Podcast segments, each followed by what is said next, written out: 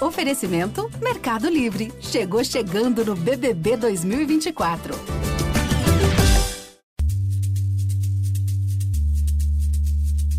Você acha certo a gente cancelar o Lovecraft? Eh, se você acha certo a gente cancelar autores racistas? E aí, justamente, eu nunca tinha parado assim para pensar nessa questão, né? Foi ótimo ele ter jogado essa questão ali. E eu pensei, poxa, o que seria eu cancelar o Lovecraft, sabe? Eu iria apagar praticamente toda produção feita, toda produção midiática feita desde a morte dele, mesmo as que não foram escritas por ele, as que foram baseadas nele, ou as que tiveram inspiração nele, o que, que, que seria cancelar esse autor?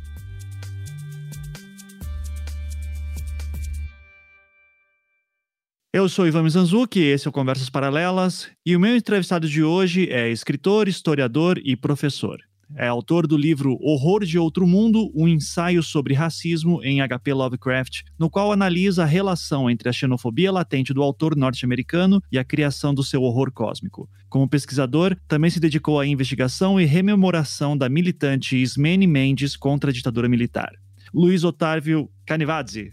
Seja muito bem-vindo ao Conversas Paralelas. Então, é italiano, né? Italiano. Italiano, sobrenome que por muito tempo eu nem sabia pronunciar, né? Ivan, nossa, prazer enorme estar aqui. É muito divertido. É, eu te escuto há muito tempo, escuto sua voz há muito tempo. Ah, então ah, que legal. ela acaba sendo muito familiar. É engraçado, parece que eu te conheço há muito tempo, mas a gente está conversando agora pela primeira vez.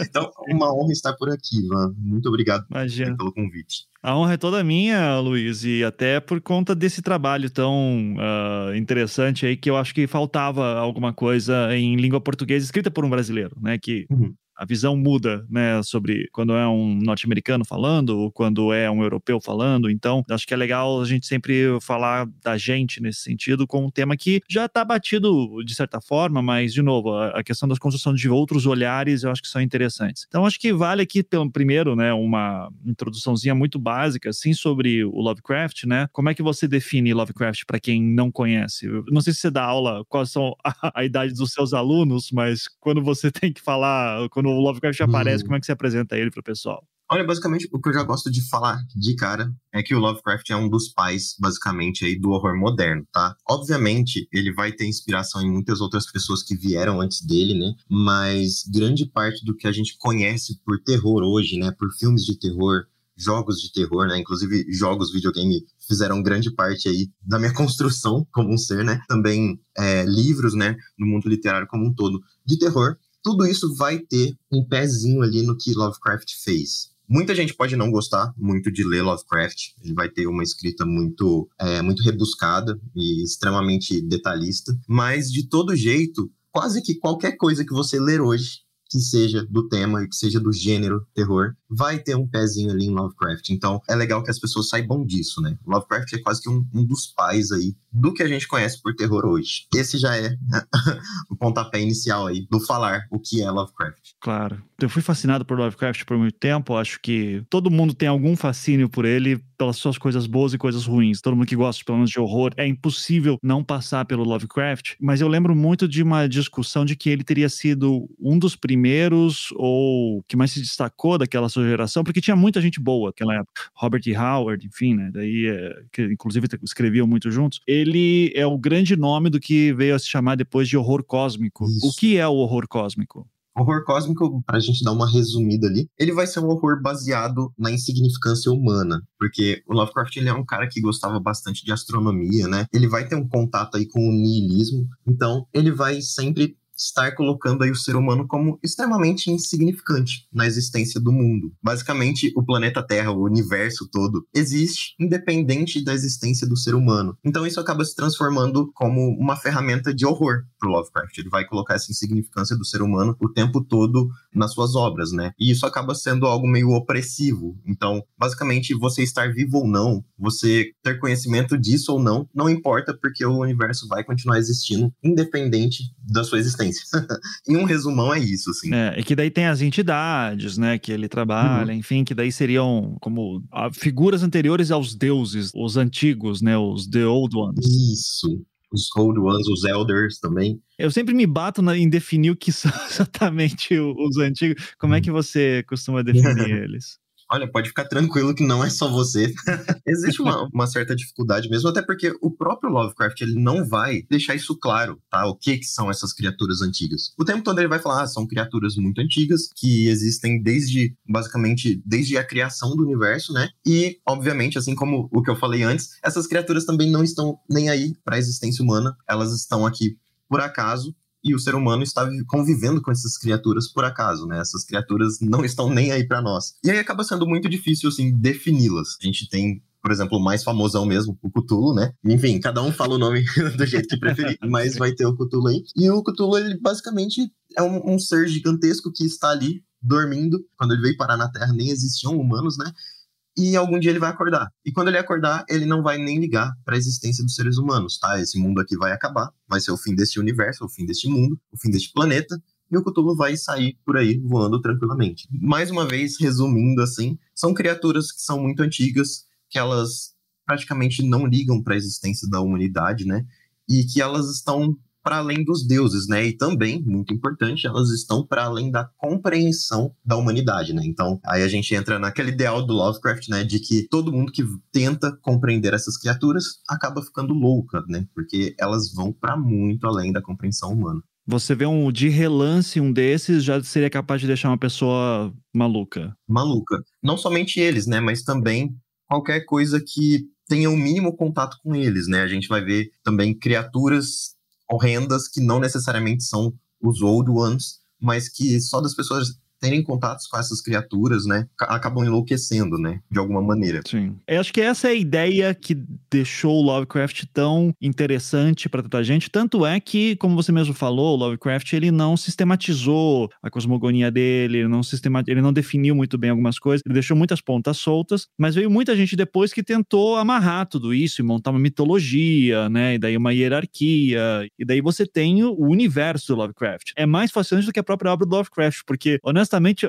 o Lovecraft não era um bom escritor, assim, né? De você é, dizer, nossa, que eu estou muito tenso lendo isso aqui. Que os conceitos que ele consegue produzir naquele momento são muito mais interessantes do que a própria escrita em si, do que a própria narrativa. E daí, né, eu acho que, entrando agora no ponto, da sua pesquisa, do seu trabalho, é, eu acho que isso é o que sempre me fascinou no Lovecraft, é essa contradição do autor. Contradição em que termo? Que você tem um cara que notoriamente racista na sua obra, né? A gente vai ver a maneira como ele retrata, principalmente negros ou até questões tribais, né? Ele tem uma, uma questão de exotização muito forte de qualquer coisa que não seja de uma colonização europeia, né, de uma cultura europeia, enfim, apesar de ele ser norte-americano, é, mas enfim, colonizado, enfim, ocidental, e ao mesmo tempo é o cara que conseguiu dá tantas asas à imaginação com a ideia de um horror cósmico, que há essa ideia de criaturas tão grandes e tão poderosas que só de olhar pra gente já nos destroem e não estão nem aí para isso, o universo é muito maior, nossa existência é absolutamente inútil para isso. E eu acho que é interessante é isso, né? Isso, se viesse de um cara que tinha uma visão anticolonialista, que está dizendo, ó, oh, estou fazendo aqui uma metáfora dos colonizadores que trataram a vida dos indígenas aqui como mero produto, como algo descartável, escravagista, isso aqui, era uma coisa, mas não, é era um cara racista tendo essa sacada, né, de conseguir fazer uma metáfora sobre essa relação desigual entre seres. Eu queria começar por aí, assim, isso daí é uma contradição também ao seu ver? Isso faz sentido em algum ponto? Como que você vê o próprio racismo dele nas suas obras e se faz sentido ou se é contraditório? Eu não acho contraditório, não. É, na verdade, eu coloco que o racismo é parte realmente das obras dele, é parte do terror que o Lovecraft traz. Isso é até algo que eu acabei trazendo ali no livro. Esse é um livro que eu tô lançando ali, ele foi minha monografia, né? E eu acabei tendo interesse aí em pesquisar o Lovecraft justamente porque eu gostava dele, mas é, não encontrava muita coisa em português, então quis ir atrás por conta própria ali. Mas enfim, eu acho que tem muito a ver, sim. Eu acho que essa é uma parte, é, como eu posso dizer, uma parte essencial do horror dele, vai ser o racismo, né? A gente vai ver, na verdade, muitas metáforas em que ele vai estar colocando dentro dessa mitologia dele, né? Embora ele não aplique como mitologia, mas enfim, acabou se tornando depois, né? Mas onde ele vai aplicar metáforas do mundo em que ele está vivendo, né? Do mundo em que ele está observando e das visões dele, né? Sobre esse mundo, ele vai colocar é, nessas obras, né? E aí eu, eu gosto de citar, gosto muito de citar, nas Montanhas da Loucura, porque nas Montanhas da Loucura ele vai basicamente contar ali, narrar a história de uma civilização que era extremamente, extremamente avançada, uma criatura muito inteligente, muito mais inteligente que o ser humano, muito mais avançada tecnologicamente, e essa raça escravizava uma outra raça alienígena que era basicamente ali uma criatura morfa, assim, bem estranha e nada inteligente. Só que chegou um momento em que essa criatura escravizada acabou evoluindo um pouco e se uniu e derrotou a civilização extremamente avançada. E aí basicamente foi isso, uma raça extremamente inferior que era escravizada e agora eles conseguiram matar os seus mestres e, enfim, agora eles só vivem pro nada, porque eles são basicamente criaturas burras, criaturas inferiores, e as criaturas brilhantes que antes os escravizavam agora estavam mortas, né? Mas aí que tá, isso que você acabou de me dizer é uma história de rebelião fodida, né? Assim, do, desse jeito, assim, de tipo, ó, o cara que conseguiram se libertar, né? De pessoas muito mais poderosas com ele. É aliança rebelde contra o império. É, ou se a gente for falar de termos uh, do, do, nosso mundo aqui, né? Uh, sei lá, Revolução Haitiana, que conseguiu, o país ficou arrasado depois disso, né? Mas, mas assim, conseguiram se libertar. O ponto que está me dizendo é que o racismo ali aparece que eles se libertaram, eles foram capazes de se libertar, mas eles não conseguiram avançar depois disso.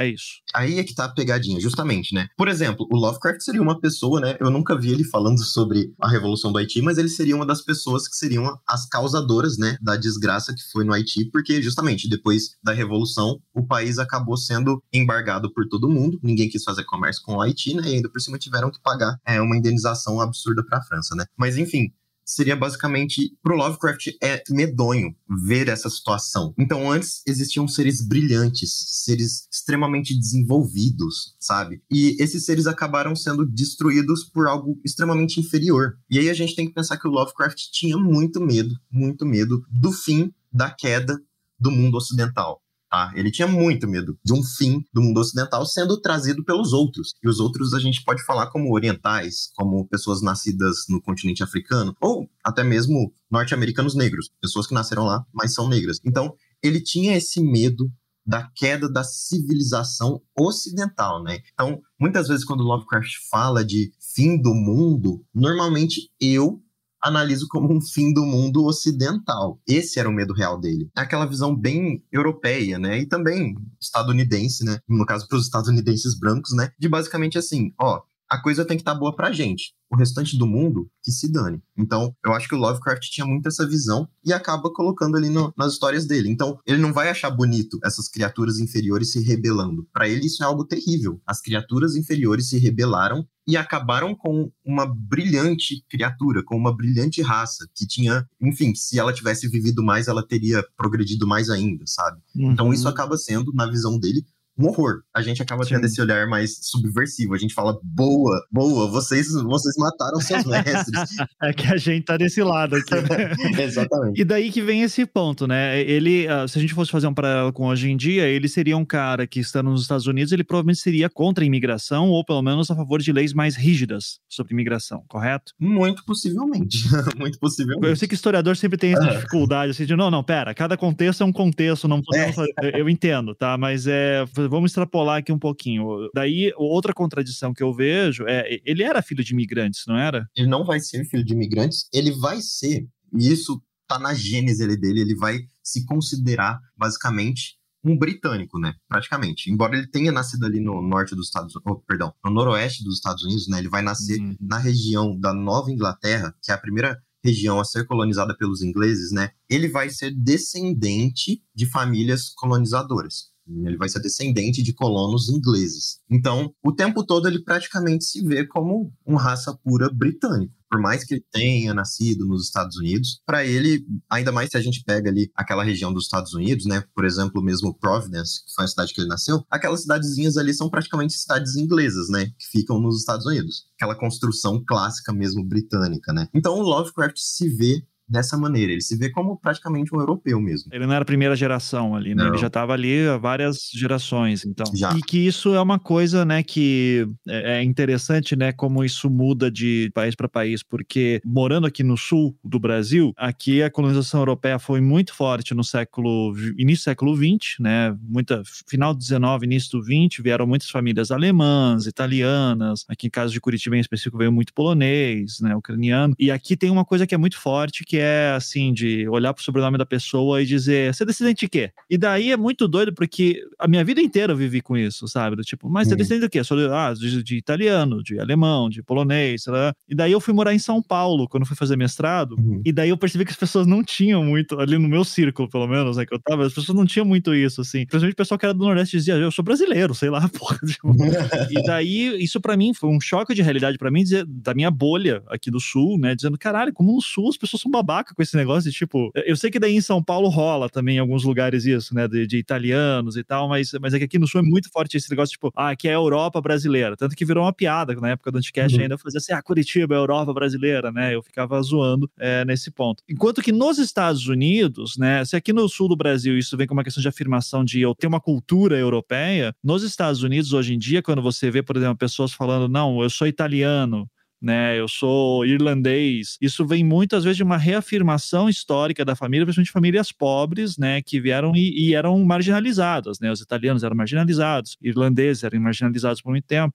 Assim, tem várias nuances aí, mas assim, só num plano geral, questão de afirmação de identidade. Agora, quando a pessoa se diz, não, eu sou descendente de inglês, que é o colonizador, aí já é diferente também, né? Já é de tipo, não, eu venho do velho mundo, da verdadeira civilização, onde ali está a cultura verdadeira, né? Então, até para situar o Lovecraft nesse ponto, mesmo nos Estados Unidos, um lugar em que a afirmação da sua ascendência pode ser às vezes um motivo de afirmação de raízes mais humildes, não era o caso do Lovecraft. Ele estava se fiando a um legado cultural que ele entendia como que melhor do que aquilo que estava ao seu redor caminha por aí, né? Uhum, eu quis exato. fazer essa contextualização toda pelo seguinte, Luiz Otávio. Eu já ouvi pessoas assim falando tipo, não, gente, temos que separar a obra do artista. O Lovecraft, ele é um produto do seu tempo, o racismo que ele tem não é o único dele. E eu entendo isso, só que ao mesmo tempo sempre me incomoda. Ninguém não fala do Monteiro Lobato, assim, acho que daí tudo bem, tem gente que é muito fascinada pelo Monteiro Lobato, tem essa questão quase da infância também, essas discussões não apareciam antigamente, mas aí eu, eu gosto sempre de lembrar, assim, uma frase que acho que foi o Ale Silva que eu vi uma vez falando, ele ele dizia assim: é, não, vamos lembrar do Monteiro Lobato, mas vamos sempre lembrar que ele foi racista, sabe? Tipo, não, não, não, separar uma coisa da outra. Porque eu sei que o meio da ficção científica e da fantasia, eles são meio. O pessoal muitas vezes não gosta, principalmente esse meio nerd no geral, assim. Até um tempo atrás, pelo menos,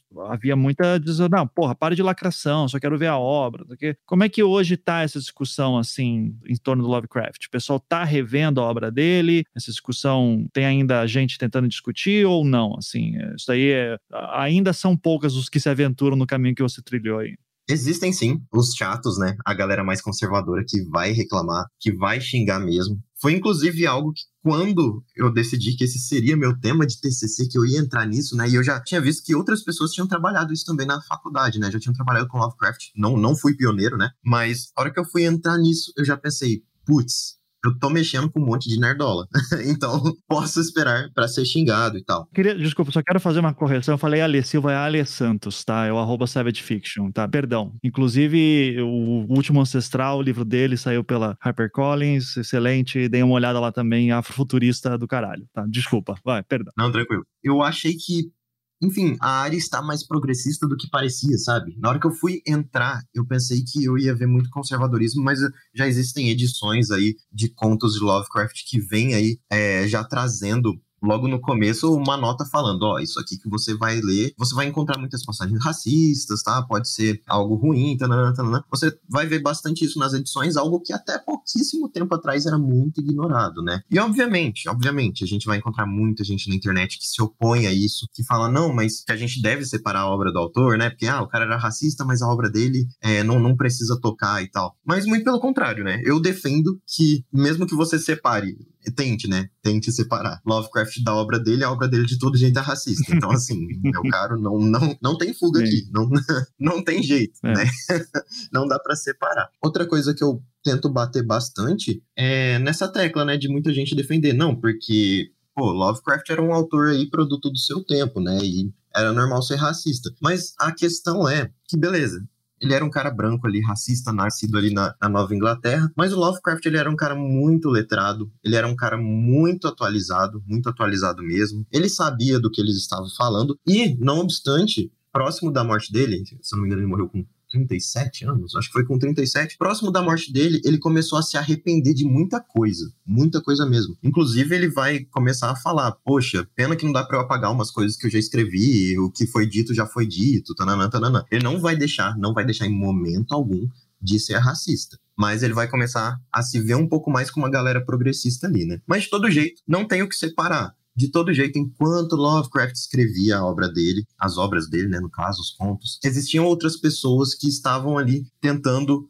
subir na vida pelo meio mais difícil, né? A gente vê, por exemplo, neste momento em que ele estava escrevendo, tem é, o historiador Webb de Bois, que ele vai ser o primeiro historiador negro dos Estados Unidos, né, sociólogo, e ele vai, nesse momento, estar escrevendo a história negra dos Estados Unidos, sabe? Mas nesse momento Lovecraft vai estar tendo contato aí, na verdade, com obras conservadoras, né? Por exemplo, O Nascimento de uma Nação, que vai ser um filme, enfim, a gente pode falar um pouquinho sobre ele depois, que é um filme aí extremamente conservador, que traz negros de forma quase que selvagem, né? E negros entre aspas, porque são atores brancos fazendo blackface. Então, Lovecraft vai ter contato com esse tipo de obra e vai elogiar esse tipo de obra. Eu acho que não tem defesa porque ele era um cara muito letrado, ele era um cara que sabia do que estava falando e defendia aquilo. Então, assim, não tem que passar pano para ele. Beleza, ele é produto do seu tempo, todos somos, né? Mas, como produto do seu tempo, ele foi um cuzão.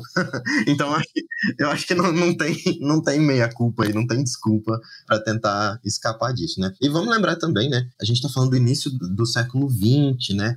ele vai nascer no final do século XIX. A gente tá falando de um momento ali, lembrando, Lovecraft era um cara que gostava muito de ciências, né? E esse é um momento ali do positivismo cantando a solta ali. Enfim, a eugenia tá sendo parte da ciência, né? O darwinismo social também. Então, a gente vai ver que vão ter pessoas defendendo, entre aspas, cientificamente, que existe uma raça ariana que é superior a todas as outras raças, e no caso, essa raça em específico seria uma raça anglo-germânica, né? E a gente vai ver o ápice disso com Hitler, mas justamente Lovecraft se considera um participante, né, um descendente dessa raça anglo-germânica. Meus antepassados são britânicos, eles são o ápice da civilização, o ápice do desenvolvimento humano. Então, ele se vê dessa forma mesmo como um ser biologicamente e sociologicamente também superior, né?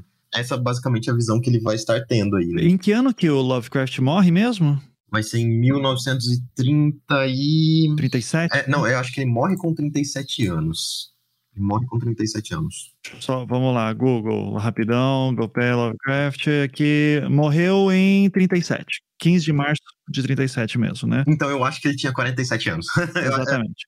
Não, sem problema. Ele morreu com 47 anos em 1937. Ou seja, a Segunda Guerra Mundial ainda não tinha explodido, né? A Alemanha ainda não tinha invadido a Polônia. Mas você já tem, né, Hitler se estabelecendo, o fascismo italiano, tal, isso aí. A gente vê o Lovecraft comentando alguma dessas movimentações na Europa, ainda mais ele se dizendo como inglês, né? Que vai ser um cara que, Reino Unido, com todas as suas problemáticas, né? Foi um inimigo da Alemanha, não por questões de princípio, vamos deixar claro, né? Mas é, ficou para a história como um dos grandes inimigos do regime uhum. nazista, né? Mas... Mas... é aquilo, né? Foi inimigo a partir do momento em que o, o projeto de extermínio chegou na Europa, né? Normalmente eu defendo isso, que é... é não. viraram inimigos quando o projeto de extermínio chegou na Europa. Se você tivesse ficado no, no continente africano, ah, tranquilo, pode continuar. Até na, na, Primeira Guerra Mundial ali, os ingleses e alemães, eles praticamente se viam como irmãos, né? Então tinha essa dor, nossa, nós estamos em guerra, mas nós somos irmãos, sabe? Então existia esse tipo de visão também. No caso, isso eu só fui encontrar depois da época do meu TCC, mas não fui muito a fundo. Aparentemente, Lovecraft vai citar o Hitler em uma carta mas eu nunca encontrei é, muito detalhamento sobre isso, né? Então eu não vou afirmar isso como, ah, ele realmente fez isso. Pelo contato que eu tive, o Lovecraft chegou a elogiar o Hitler, sabe? Isso ali na década de 30 mesmo, quando o Hitler vai chegar no poder e tal. Ele não vai chegar a ver a matança, etc. Mas enfim, né? Pra gente xingar pra caramba o Hitler, não precisava a gente ver é, ele ter chegado ao poder, né? Ele, a gente já sabia que o cara era conclusão. Mas eu não tive um contato direto com a carta em que ele vai elogiar o Hitler. É, eu só ouvi ali uns boatos depois mesmo, tá? Mas fora isso, eu não vi muito ele falando, não, sobre o contexto ali, sobre possível guerra em si, né? Mas se ele tivesse vivido um pouquinho mais, a gente ia ver ele acaloradamente falando sobre isso. Mas, como eu disse, nesse finalzinho da vida dele, nesses últimos anos da vida dele, foi quando ele começou a criticar mais o entorno dele, né? Porque ele trocava muita ideia com uma galera conservadora mesmo. Ele vai começar a parar de trocar ideia com essa galera, ou vai começar a discutir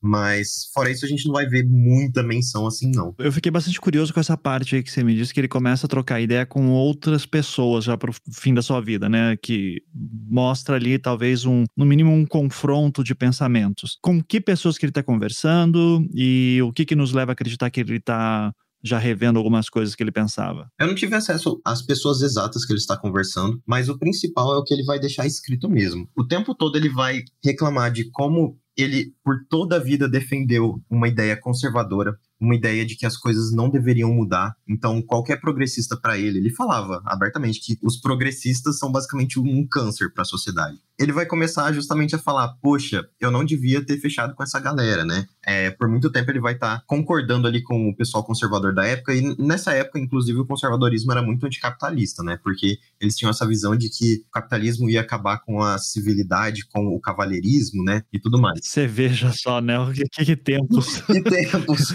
É, é muito difícil explicar para as pessoas que os conceitos mudam. Nossa, viu? é muito difícil. Para levar isso para aula, rapaz do céu. Nossa senhora. É nessas que aparecem as bobagens que nazismo era de esquerda e tal. Né? Uhum. Né? Era bem nesse, exatamente. momento. Não, exatamente. Para falar que nazismo, por exemplo, ele tinha um discurso levemente anticapitalista, embora aí eu pergunto, né? Mas e aí, quantas empresas o nazismo estatizou? Mercado Livre chegou chegando no Big Brother Brasil 2024. Fez o seu pedido? A gente faz a entrega mais rápida do Brasil. Assinou Meli Mais? Tudo fica ainda melhor. Você pode ter ainda mais frete grátis. E tudo isso em milhares de produtos. Chega chegando agora mesmo no app. Hum, nenhuma. Ora. Mas justamente, você fala isso, a hora que você vai levar isso pra aula, vai falar pros outros, não. Porque o conservador naquela época ali, ele tinha um discurso até certo ponto anticapitalista. Aí o pessoal já fala, ó, ora, ora, então os governos fascistas claramente, obviamente, eram de esquerda. Ora, ponto, né? é, porque ser de esquerda é só isso. É só, ser, só criticar o capital. Exato, criticar o capital e, e Estado forte, né? Então, feudalismo era de esquerda.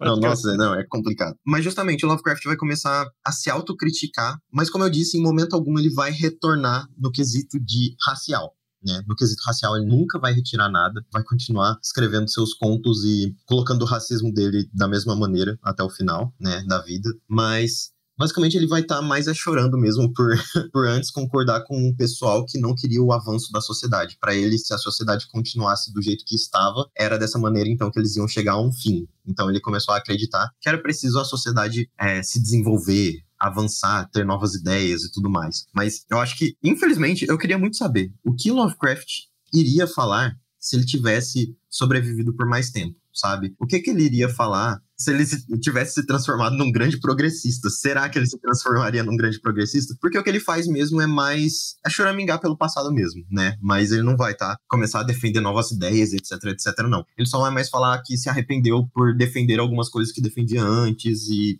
e é isso. Ele não vai deixar muito explícito, muito claro. Vai ser mais um choramingo ali é, sobre o passado mesmo. Uhum. Eu quero ir para um ponto um pouco mais que acho que Lovecraft inspira, que vem a ver com aquela questão de separar a obra do artista, né? Eu costumava dizer, eu dava por muito tempo aula de história da arte, né? E eu dizia, olha, gente, se você começar a levar a sério mesmo, assim, do tipo, não, eu vou estudar a biografia de todo artista que eu começar a gostar, vai ser muito difícil você consumir qualquer coisa. Por exemplo, assim, olha, você pode, qualquer banda de rock, década de 60, 70, 80, você já corta, 90, você corta.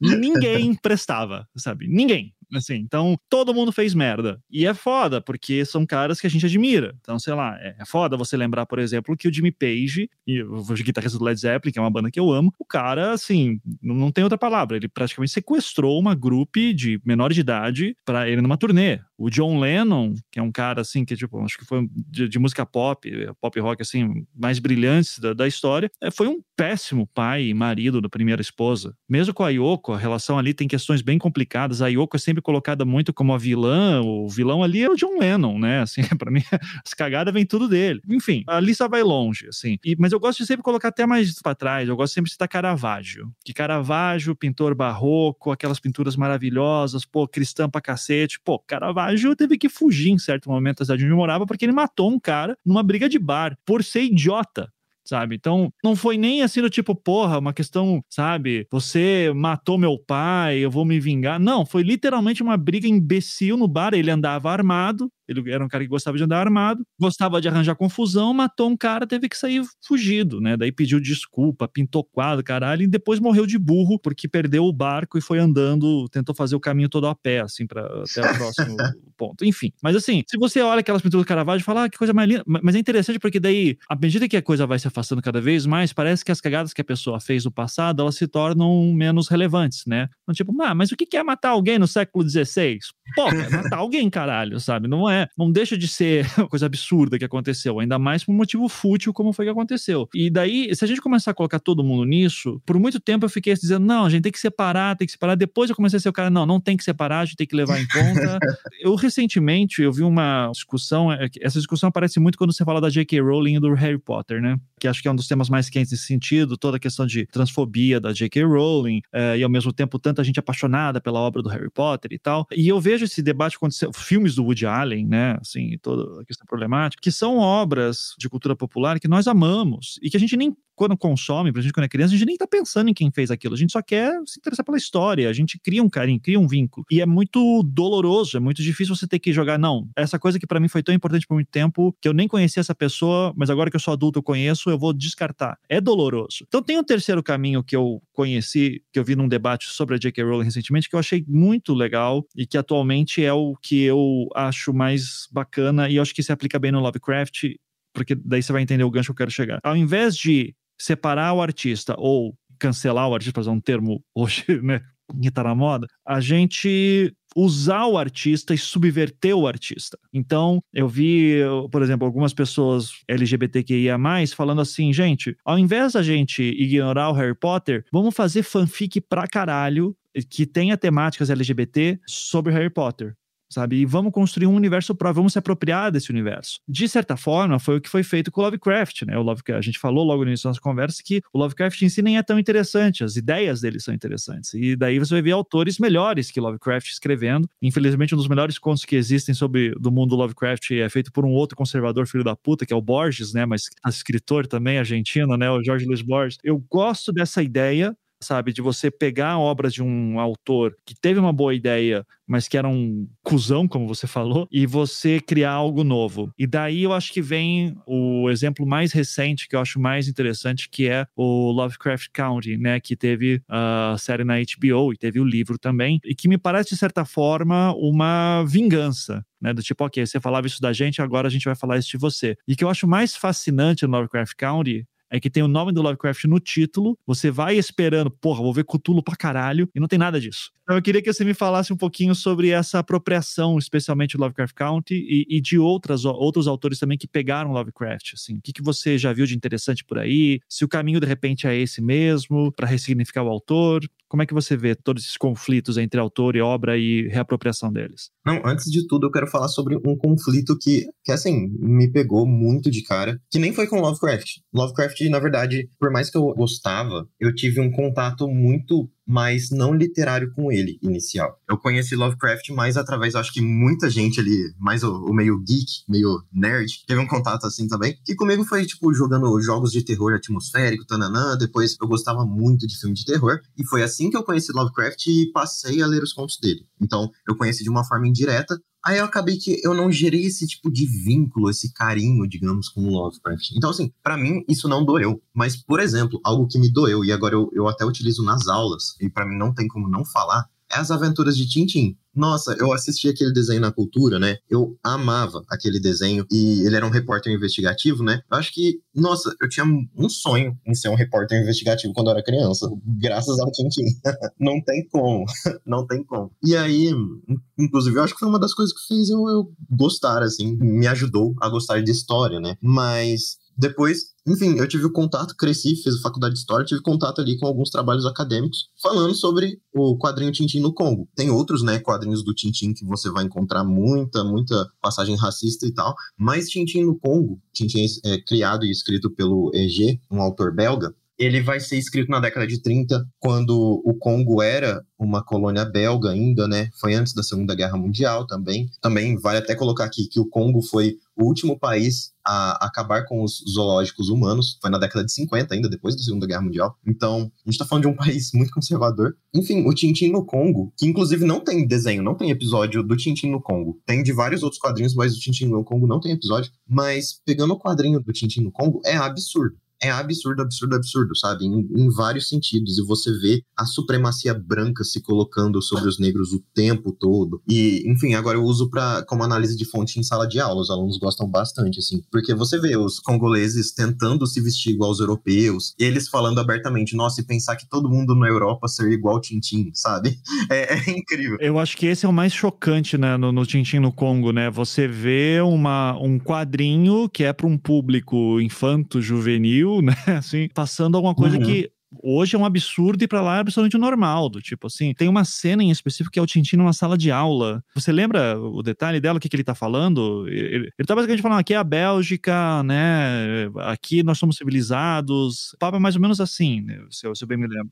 É, e aí ele tá ensinando francês. Tem edição que vão substituir por ele ensinando matemática, já são edições mais novas. Mas ele vai estar tá ensinando francês para as crianças e tal. E aí eu lembro que é, é, um momento que chega um guepardo, eu acho, invade a sala de aula e aí ele bate no guepardo. Inclusive, é incrível, é incrível o tanto de violência animal que existe nesse quadrinho. O tanto de animal que o Tintin mata. E o Milu também, o cachorrinho também. Eles matam muitos animais, muitos animais. Mas é essa cena aí eu acho muito emblemático, eu sempre falo também que justamente ele está lá ensinando as criancinhas o que é ser um belga civilizado, né? Pra você ter noção, tem até uma, uma cena lá, uma parte no quadrinho em que os cachorros estão conversando, falando que eles gostariam de ser igual ao Milu. Ou seja, até os cachorros querem ser civilizados como um cachorro europeu, né? Então, ter contato com isso, isso foi um soco na minha cara. Isso foi um baita de um soco na minha cara. Porque se até então, né, eu já tinha começado meu TCC aí já. Eu via, tinha nerdola que ficava bravo com esse negócio de criticar o Lovecraft. É, eu não ligava.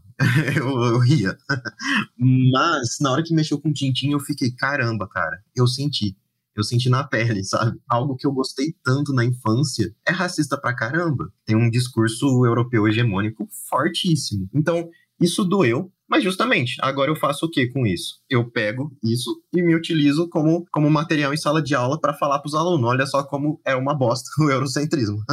então, de certa forma, estamos nos utilizando aí, fazendo uma análise de fonte, né? Até para tentar criar um, um, um, sentimento meio subversivo nos alunos, né? Eu falando isso, algum aluno meu vai, vai achar que eu tô doutrinando alguém, né? Mas enfim, para ajudar a criar um sentimento subversivo, né? Acabar com esse negócio de eurocentrismo. Mas justamente, para mim, esse é o caminho. E eu nunca tinha pensado nisso também, nessa ideia de você subverter as obras até sair a série do Lovecraft Country, né? Porque ele é baseado num livro, eu não li o livro, não tive contato com o livro só com a série mesmo, né? É, eu assisti assim que saiu. E, cara, eu fiquei maravilhado. Fiquei maravilhado. Eu nunca tinha parado para pensar nisso, de, poxa, você tem ali o autor, ele, a gente sabe que ele é cuzão, a gente sabe que a obra dele, o produto dele, vai trazer muitas coisas problemáticas, né? Problemáticas, né? Muitas coisas horríveis. Só que, e aí? O que a gente faz com isso, né? Porque eu já não achava certo. Tanto é que meu livro vai surgir daí. Eu vou fazer meu TCC, vou defender, vou colocar lá no repertório, do repertório da faculdade, beleza, e pronto, teoricamente acabou aí, né? Só que aí, enfim, um cara me chamou para fazer uma entrevista aleatoriamente, e da entrevista, grande Douglas, meu amado Douglas, da editora Telha, falando pra gente fazer um livro. Falei, fechou. Mas o cara na, na, entrevista me perguntou, foi uma pergunta-chave ali, falou: Você acha certo a gente cancelar o Lovecraft? Se você acha certo a gente cancelar autores racistas. E aí, justamente, eu nunca tinha parado assim para pensar nessa questão, né? Foi ótimo ele ter jogado essa questão ali. E eu pensei, poxa, mas o que que o que seria eu cancelar o Lovecraft, sabe? Eu iria, sei lá, apagar praticamente toda a produção feita, toda a produção midiática feita desde a morte dele, tipo, mesmo as que, as que não foram escritas por ele, as que foram baseadas nele, ou as que foram tiveram inspiração nele, o que, que seria cancelar esse autor, sabe? Eu refleti muito sobre isso, né? E eu pensava, poxa, eu acho que o certo é a gente continuar é, se utilizando das obras dele. Com a ajuda delas, a gente instruir todo mundo. Falar, ó, esse aqui foi o pensamento que ele tinha, foi assim que ele jogou no, no papel, e isso é horrível. Eu já achava que isso era o ideal. Mas aí eu vi Lovecraft Country e eu fiquei, caramba, caramba, cara, que negócio legal, que negócio legal. Eu não tive contato, Ivan, já respondendo, com outras obras, pelo menos talvez eu tenha tido, só que eu não lembro agora, mas com outras obras que vão fazer algo no mesmo nível do Lovecraft Country, tá? Não, agora, neste momento, eu não estou conseguindo pensar em alguma. Mas É, fato é que Lovecraft Country para mim foi tipo brilhante. Quando eu assisti aquilo, eu fiquei, caramba, o HP Lovecraft tá tipo se rolando, se batendo, pegar fogo no túmulo, porque aquilo lá traz tudo, tudo que ele odiava, sabe? Então, Pô, o cara quando morou em Nova York passava mal, literalmente, porque vivia com pessoas de, de outras etnias, sabe? Ele literalmente passava mal. De repente você pega e cria uma série com protagonistas negros, problematizando todo o racismo do sul dos Estados Unidos, sabe? Nossa, eu sei que foi uma série que me deixou muito feliz, muito feliz, eu fui com essa ingenuidade, pensando, pô, vamos, vamos ver o Cthulhu ali, vamos ver o que, que vai rolar. Dedo engano, né? eu adotei também essa visão de que esse é o caminho, sabe? Por mim, a gente tem sim que subverter essas obras e não deixar o autor simplesmente morrer. Eu acho que justamente o certo é a gente mostrar, ó, ele era um racista, ele produzia obras racistas, produto do que ele fazia, é, inclusive fez muito mal para muita gente. Como não fazer, né? Pessoas concordavam com o que estavam lendo e propagavam isso, querendo ou não. Mas a gente tem que olhar com o olhar hoje e falar: ó, isso aqui é errado, e pronto, eu acho que já, já temos um, um, ótimo caminho aí, mas se a gente subverter ainda por cima a ideia, eu acho show de bola, sabe? A gente vai ainda estar se utilizando do produto daquele autor, só que de uma forma digamos, mais legal. uma forma bem melhor. Com certeza. É, eu ouvindo você falar, né, especialmente sobre Tintin no Congo e enfim, o Lovecraft, né? Eu não consigo parar de pensar nessas horas sobre. Você, como historiador, também com certeza, né? Sabe quanta coisa que a gente nem sabe que não chegou na gente. As coisas que a gente sabe são geralmente por conta delas terem sobrevivido ao teste do tempo. Hoje, com é, mídia em massa e tudo, é, isso se dá muito pela cultura pop, né? Então, a gente sabe e discute a colonização belga no Congo por causa do Tintim. É uma doideira isso, sabe? Você pensar, cara, é um quadrinho que fez isso. Não são diplomatas discutindo. Não é uma grande tese de história, não, não é uma corrente, um, um tema que na academia de história estão se discutindo um monte. Não, é por causa de uma porra de um quadrinho que hoje no Brasil, em junho de 2022, quando estamos gravando essa conversa, estamos discutindo sobre o que, que os belgas fizeram no Congo. Acho que esse é o poder da cultura pop que a gente tem que usar ao nosso favor. Eu costumo brincar, né, que o, o problema não foi só colonizar, o problema foi produzir obras populares que fizeram sucesso e que vão ser lembradas por muito tempo e que estão cheias daqueles valores colonizadores, né, que é, é essa a vergonha que vai, vai ser suscitada e que bom, né, que isso foi feito para discutir discutir e para lembrar que houve esses absurdos. Por exemplo, a gente não tem nenhuma grande obra pop alemã falando sobre a colonização alemã na África, né? E as pessoas aí acham que não teve, que a Alemanha não colonizou ninguém, colonizou pra caralho, sabe? Então, teve colônias alemãs, fizeram absurdos também, e assim, a gente não sabe, mas a Alemanha parece que foi um país que passou em incólume, assim, que os problemas começaram com o Hitler. não, né? Aquilo ali, Inglaterra também, né? Toda a situação na Inglaterra, do Reino Unido, na Índia, né? a gente não tem obras populares que trazem isso pro público, né? Tem, isso aí fica muito restrito. Então, acho que a gente tem que usar nós como pessoas que usam a cultura pop para fazer reflexões, né, é, ou que produzimos aqui nesse meio, a gente tem que usar isso a nosso favor para informar o público, né? Olha, isso aconteceu, isso foi errado. A partir daqui, o que, que a gente faz, né? Como é que tem que ser as obras? Não é questão de cancelar, mas sim de fazer crítica, né? Fazer a a crítica como ela deve ser feita, não apagar uma coisa que é importante do autor. Então, assim, adoro Guns N' Roses, continuo gostando de Guns N' Roses, mas entendo que, cara, tem letras ali que o Axel cantava, por exemplo, que assim, são não devem ser cantadas, e se ele cantar, ele tem que ser preso, sabe? Não tem discussão quanto a isso. E é... Só até fazendo um adendo, sabe? É, é aquilo, né? Nós historiadores temos que tomar cuidado quando a gente fala de algo atual, né, que a gente tá vivendo. Mas para mim, uma ótima obra isso vai ser mais pro pessoal do videogame, né? Mas uma ótima obra que dá pra gente trabalhar, por exemplo, o imperialismo. Hoje em dia, Call of Duty. você pega Call of Duty, você vê a visão orientalista que eles trazem, o sentimento anti-Rússia que eles estão construindo. Anti-Rússia que eu já tô falando pós-União Soviética mesmo, sabe? E aí a gente vê desdobramentos desse tipo de sentimento acontecendo hoje com a guerra na Ucrânia. Isso já é um bom exemplo até de como hoje em dia mesmo tá sendo produzido coisa aí que mais para frente a gente vai estar tá se utilizando, né? Tô falando de produção pop mesmo, né? Que mais para frente vai dar pra gente se utilizar também para pensar. Olha, olha só a visão que a galera aos milhões estavam propagando, sabe? Estavam consumindo, né? Eu acho enfim, só fiz esse adendo porque é algo que eu ando refletindo nesses dias mesmo. Como me utilizar, por exemplo, de Call of Duty pra, sei lá, me utilizar como algo didático e tal, né? Eu ando pensando nisso, então acho que estava caindo como uma luva aqui. Eu acho que, justamente, né? É uma obra é, pop, uma obra que está ali sendo consumida aos milhões, está trazendo visões hegemônicas, né?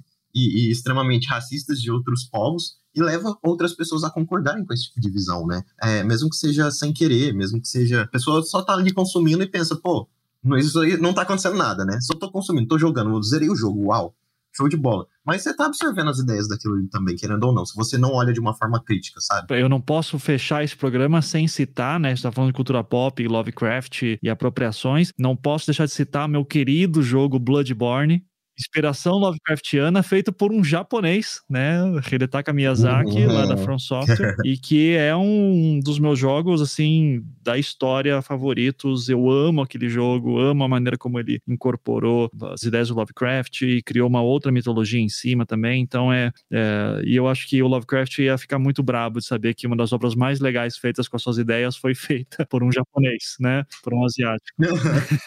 por um japonês. Com, com certeza, com certeza. então, Cara, é o, pô, foi muito legal o papo, Luiz Otávio. Eu queria te agradecer por tudo isso. Fala aí o seu jabá do seu livro, onde é que tá, como é que o pessoal compra, e, enfim, redes sociais, o espaço aqui é seu, faz teu. Joga a tua estrela aí, faz a estrela brilhar. Não, beleza. Então, pessoal, é, primeiro de tudo, agradeço demais, Ivan. Eu agradeço muito, muito mesmo. Você, não tem noção do quão agradecido eu estou por poder fazer parte é, desse podcast, que é um podcast que eu já uso há um bom tempo já. Então, nossa, legal demais. Bom, estou nas redes sociais. É, no caso, uso muito pouco o, o, Instagram, o Facebook, vocês podem me achar pelo meu nome mesmo, Luiz Otávio Canevase de Freitas. É, meu Twitter é canevaselulu, tá? Nada difícil de encontrar. Estou por lá. Lá no meu Twitter eu tô mais é, é xingando o, o, o, dia a dia. Tô reclamando mesmo. É normal, né? Faz parte. Sobre o meu livro, ele não é um livro grande. Podem ficar tranquilos, ele tem uma linguagem bem, bem simples. Foi meu TCC e ele é basicamente para quem quer entrar no tema, para quem quer conhecer um pouquinho do que é racismo em Lovecraft. Então, como eu disse, é um livro pequeno, uma leitura muito rápida. Você lê, senta ali no tranquilinho, no momento que você tem tempo, e você devora o livro rapidinho, tá? Então, recomendo. Ele estava na pré-venda até agora, a gente está saindo impresso neste momento, né? Então você vai encontrar aí nas melhores livrarias da sua cidade. Mas nesse momento você encontra ele para comprar na Amazon, tá? Ou na, no próprio site da editora Telha. E até agradeço aqui imensamente a editora Telha, que me ofereceu essa oportunidade gigantesca. Nossa, gigantesca mesmo. É uma editora que está crescendo aí, está construindo seu caminho. Então, leiam Telha.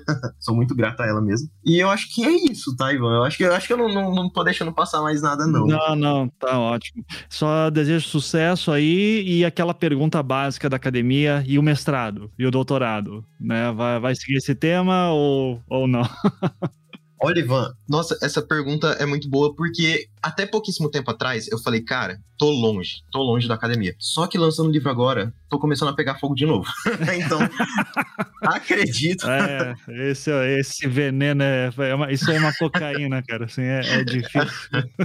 Exatamente. Eu me formei em 2019 e falei, poxa, eu tô cansado, sabe? Com esse calor do lançamento do livro e tal. E lembrando, sabe? Como foi meu TCC, é um livro que acaba sendo pequeno e bastante, não vou falar raso, né? É uma pesquisa que eu fiz, mas ele é inicial, sabe? É algo inicial, é um pontapé. Então tem muita coisa ainda para ser aprofundada, muita coisa para ser aprofundada que um mestrado cairia perfeitamente. Então, muito possivelmente, nesses próximos, ia falar nos próximos anos, né? Nesses próximos dois anos aí, eu vou, vou, estar entrando em algum mestrado, sim, e continuando nessa área, porque é uma área muito interessante, muito interessante, que tem muito a ser estudada, e falta também, né? A gente precisa de mais produções em português. Urgente. Eu já vou jogar aqui então teu tema, hein? Atenção, anota aí para fazer o teu pré-projeto. Como que as ideias de Lovecraft foram incorporadas por autores latino-americanos, como que o racismo aparece nelas, se é que aparece. Daí faz um recorte ali legal, de repente foca só em autores brasileiros, mas assim, eu sei que, de novo, Borges é um dos caras que mais escreveu bem dentro do universo do Lovecraft, pelo menos um conto, né, o There Are More Things, e pô, tem, já, já vai localizando pra cá, talvez seja até assim, alguém vai dizer, não, isso aqui é um termo doutorado, sabe? Daí você, pô, então vou fazer doutorado, já vou pro doutorado, vai, se fode aí, né? Boa sorte. Eu anotei, tá anotadíssimo, anotadíssimo, e se alguém tiver ouvindo aí, tiver também esse interesse, show de bola. Isso, faz um grupo de estudo, daí Nossa, troquem ideias. Perfeito. Luiz Otávio, muito obrigado, cara, boa sorte e parabéns pelo livro. Valeu, Ivan, tudo de bom por aí, viu? Valeu. Este podcast foi editado pela Maremoto.